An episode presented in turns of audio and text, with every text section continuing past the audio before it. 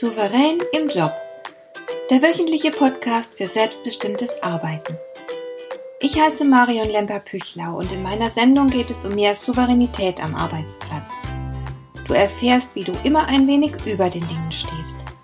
So kannst du deine Ziele erreichen, du bewahrst dir deine Selbstachtung und du ziehst mehr Befriedigung aus deiner Arbeit, obwohl all dem häufig so viel entgegensteht.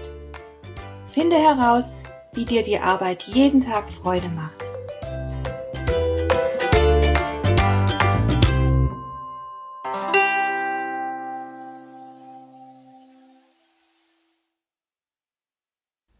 Ich erinnere mich deutlich an eine Situation vor vielen Jahren.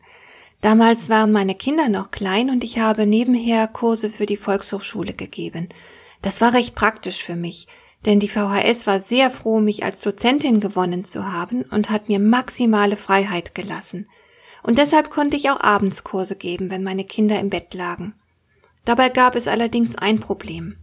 Unsere VHS verfügt nur über sehr wenige eigene Räume und abends waren die Räume immer knapp. Und daher wurde ich einmal mit meiner Kursgruppe in einer Grundschule untergebracht.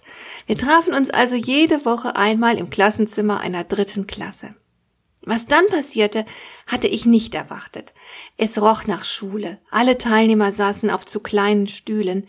Hinter mir an der Wand befand sich eine große Tafel und um uns herum hingen die Bilder, die die Kinder gemalt hatten. Da war wohl keiner unter uns, der sich nicht in seine eigene Schulzeit zurückversetzt gefühlt hätte. Und plötzlich haben meine Teilnehmer begonnen, sich wieder wie kleine Kinder zu verhalten. Einige waren lieb und angepasst, andere wurden aufmüpfig. Ich wusste zuerst gar nicht, wie mir geschah. Meine Teilnehmer benahmen sich plötzlich nicht mehr wie Erwachsene. Heute würde ich mich auf solche Unterrichtsbedingungen erst gar nicht einlassen. Aber damals war ich froh, überhaupt unterrichten zu können. Und ich wusste ja auch noch nicht, was passieren kann, wenn man Erwachsene unterrichtet, die auf Kinderstühlen sitzen. Jedenfalls hatte ich keine leichte Zeit. Eine meiner Kursteilnehmerinnen war selbst Lehrerin und musste nun auf dem Stuhl eines Drittklässlers sitzen. Und dieser Rollenwechsel ist ihr überhaupt nicht bekommen. Und ich weiß noch, dass sie sich wie ein trotziges kleines Mädchen verhalten hat. Kindisch und respektlos, herausfordernd und frech. Auch ihre Stimme und ihr Tonfall klangen plötzlich anders. Diese Erfahrung hat mich einiges gelehrt. Zum Beispiel habe ich dank dieser Situation ganz schnell begriffen, dass ich nicht unbedingt der Grund bin, wenn meine Autorität in Frage gestellt wird oder jemand nicht kooperieren will. Diese Erkenntnis lässt sich nahtlos in die Arbeitswelt übertragen. Wenn sich jemand dir gegenüber respektlos und herausfordernd verhält, dann darfst du im Normalfall davon ausgehen, dass es nicht um dich geht. Es ist wichtig, dass du dir das klar machst. Denn wenn du die Angelegenheit persönlich nehmen würdest, dann würden mit Sicherheit sehr starke Gefühle von Wut, Unsicherheit, Gekränktheit und so weiter in dir entstehen. Und solch starke Gefühle führen oft ganz rasch zu unüberlegtem und kontraproduktivem Verhalten. Wer in kritischen Situationen impulsiv reagiert, handelt oft unklug. Besonnenheit wäre angemessener, aber da starke Emotionen das rationale Denken praktisch ausschalten können, fällt besonnenes Handeln oft dann ziemlich schwer. Wer sich angegriffen fühlt, reagiert deshalb häufig unangemessen. Er lässt sich hinreißen. In meinem Fall wurde das kindische Verhalten meiner Teilnehmer durch die räumlichen Gegebenheiten ausgelöst. Die Grundschule hat Erinnerungen und Gefühle wiederbelebt, die zu einer längst vergangenen Lebensphase gehörten. Aber das alles hatte mit mir persönlich rein gar nichts zu tun. Hätte ich die Sache persönlich genommen, dann wäre ich womöglich unbewusst in die Rolle der strengen Frau Lehrerin verfallen und damit hätte ich meine Teilnehmer nur in ihrer unreifen Rolle bestärkt. Besagte Teilnehmerin, die tatsächlich Selbstlehrerin war, hätte mir meine Arbeit mit ihrem provokanten Verhalten ganz bestimmt schwer gemacht. Wir hätten sozusagen gemeinsam ein Stück aufgeführt, ich in der Rolle der gestrengen Frau Lehrerin, meine Teilnehmer in der Rolle unreifer und frecher Schüler. Es ist also wichtig, dass du Acht gibst, nicht unbedacht irgendein dummes Rollenspiel zu initiieren oder mitzuspielen. Wenn du impulsiv reagierst, kann das ganz leicht passieren. Überflüssig zu betonen, dass so etwas nicht sonderlich souverän ist. Wenn du hingegen souverän bist, dann gehst du in die Hubschrauberperspektive. Deine Aufmerksamkeit schwebt über der Situation und du kannst erkennen, was da gerade für ein Spiel gestartet wurde. Du erkennst das Muster. Du kannst dem sogar einen Titel geben. Das macht durchaus Sinn, denn sobald du einen Namen für das Spiel hast, wird es leichter für dich, dir über die Rolle klar zu werden, die du darin spielen willst, beziehungsweise auf keinen Fall einnehmen willst. Im obigen Beispiel lautete der Titel des Spiels Wir ärgern die Frau Lehrerin. Wenn ich das erkenne, kann ich mich entscheiden, ob ich mitspielen will oder eben nicht. Wirklich souverän verhältst du dich, wenn du deine Rolle selbst bestimmst. Du hast vermutlich keine Lust, eine entwürdigende Rolle zu spielen. Ebenso wenig wirst du dich auf unsinnige Spiele einlassen wollen. So ein Spiel besteht zum Beispiel oft darin, dass man die Verantwortung oder Schuld hin und her schiebt oder dass man konkurriert, wer der Schlaueste ist. Solche Spiele werden in der Arbeitswelt gern mal gespielt.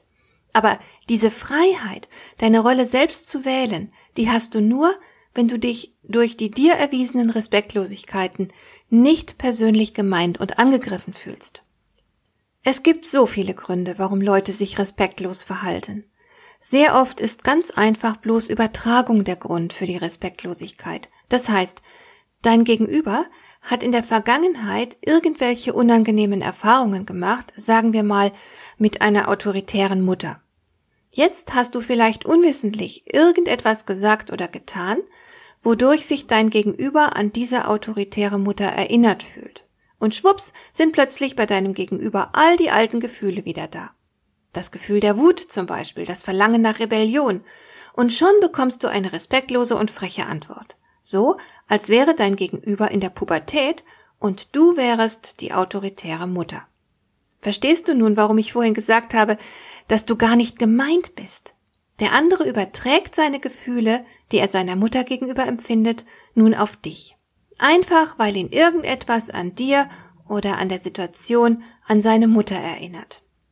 Es hat keinen Sinn, dass du dich nun empörst, denn es geht ja auch gar nicht um dich. Und wenn du jetzt autoritär reagieren würdest und dir diese Unverschämtheit in strengem Tonfall verbitten würdest, wenn du versuchen würdest, den anderen streng zur Ordnung zu rufen oder ihn zu maßregeln, ihn vielleicht zu kritisieren, bloßzustellen, dann würde die Sache sehr schnell eskalieren. Man spricht in diesem Zusammenhang von Gegenübertragung. Du würdest nämlich dann die Rolle der strengen Mutter übernehmen. Du wärest das, was dein Gegenüber in diesem Moment in dir sieht.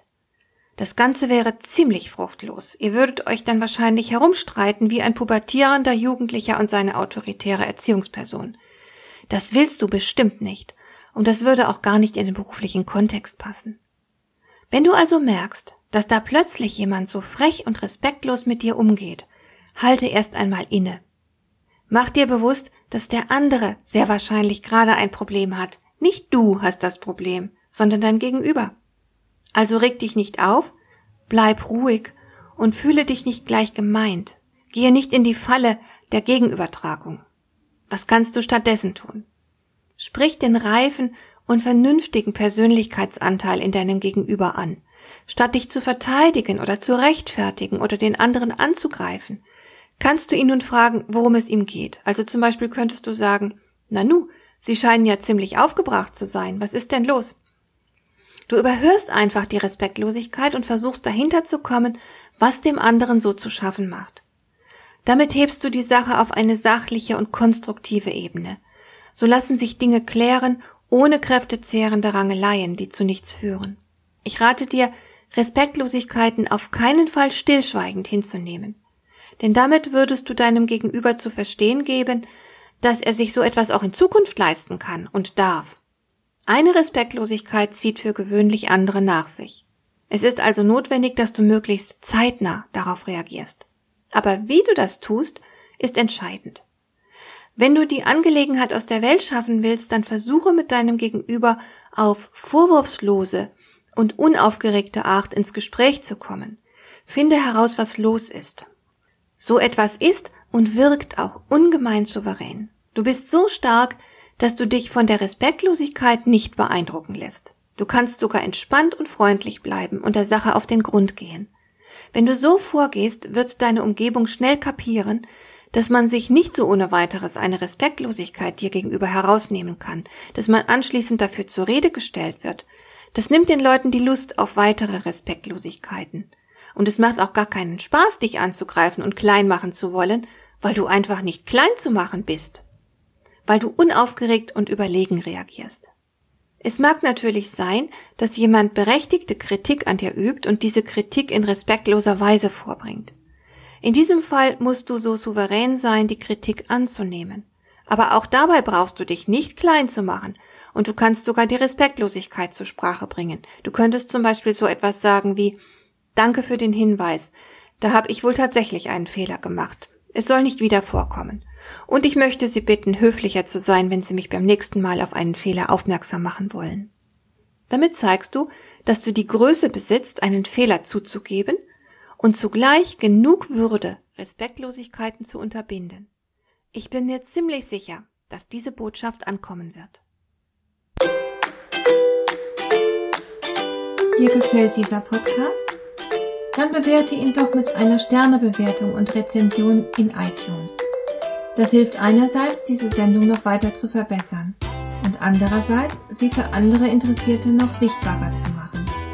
Besuche auch meine Webseite lemper-büchlau.com. Dort findest du ein paar nützliche und kostenlose Downloads, die dir weitere Anregungen für deine Arbeit liefern. Das war die heutige Ausgabe von Souverän im Job. Schön, dass du zugehört hast. Ich wünsche dir viel Spaß und Erfolg bei der Gestaltung deiner Arbeit.